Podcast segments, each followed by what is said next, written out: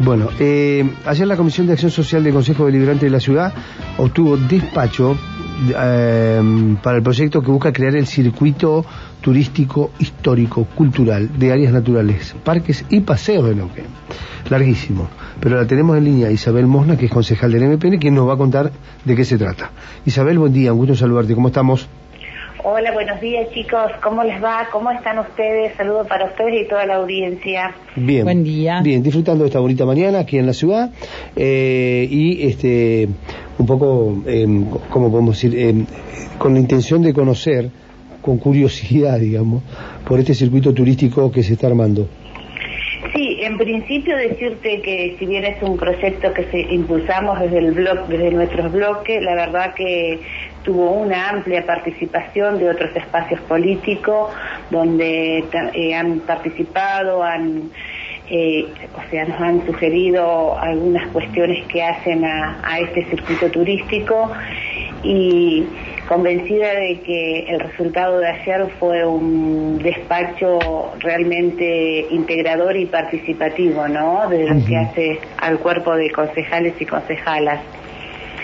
Este es, un, es una forma de reafirmar, de visibilizar lo que hoy eh, ponerlo en el marco de normativa lo, que hoy nuestro el ejecutivo municipal de una forma u otra está llevando adelante que hace justamente al turismo no que es uno de los ejes eh, de la agenda política e institucional de, del ejecutivo municipal nosotros actualmente tenemos una ordenanza que habla de un circuito turístico histórico. Esta ordenanza está doblemente acotada, que es acotada en sus contenidos, como también acotada en lo que es eh, la traza urbana, lo que abarca este circuito, que es del Parque Norte hasta la avenida, hasta la calle Democracia, y no incluye tampoco nuevos, eh, todos los que hacen a los espacios recreativos, parques y paseos en todo el ejido de la ciudad.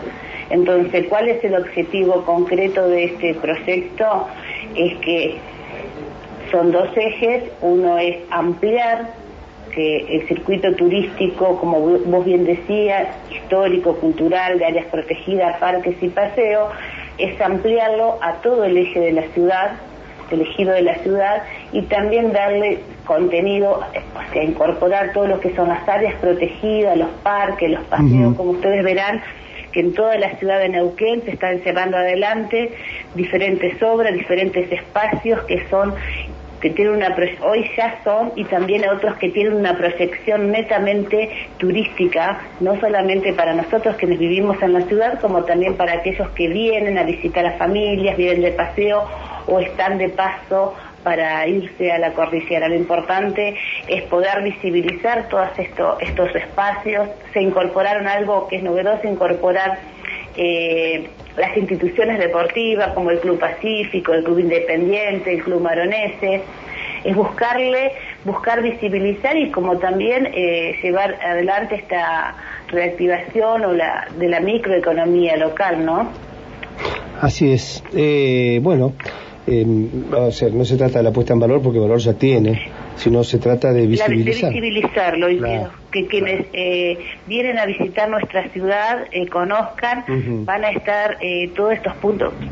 Quien va a llevar adelante el relevamiento de todo esto va a ser el mismo municipio va a estar redireccionado lo que es a, la página web de, del, del área de turismo donde se va a identificar cada espacio con el código QR.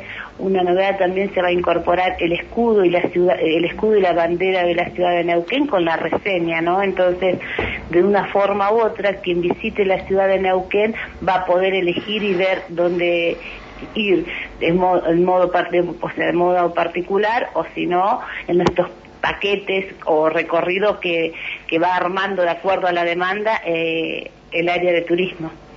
Bien, muy bien. Eh, bueno, la ciudad se va reperfilando con eso, ¿no?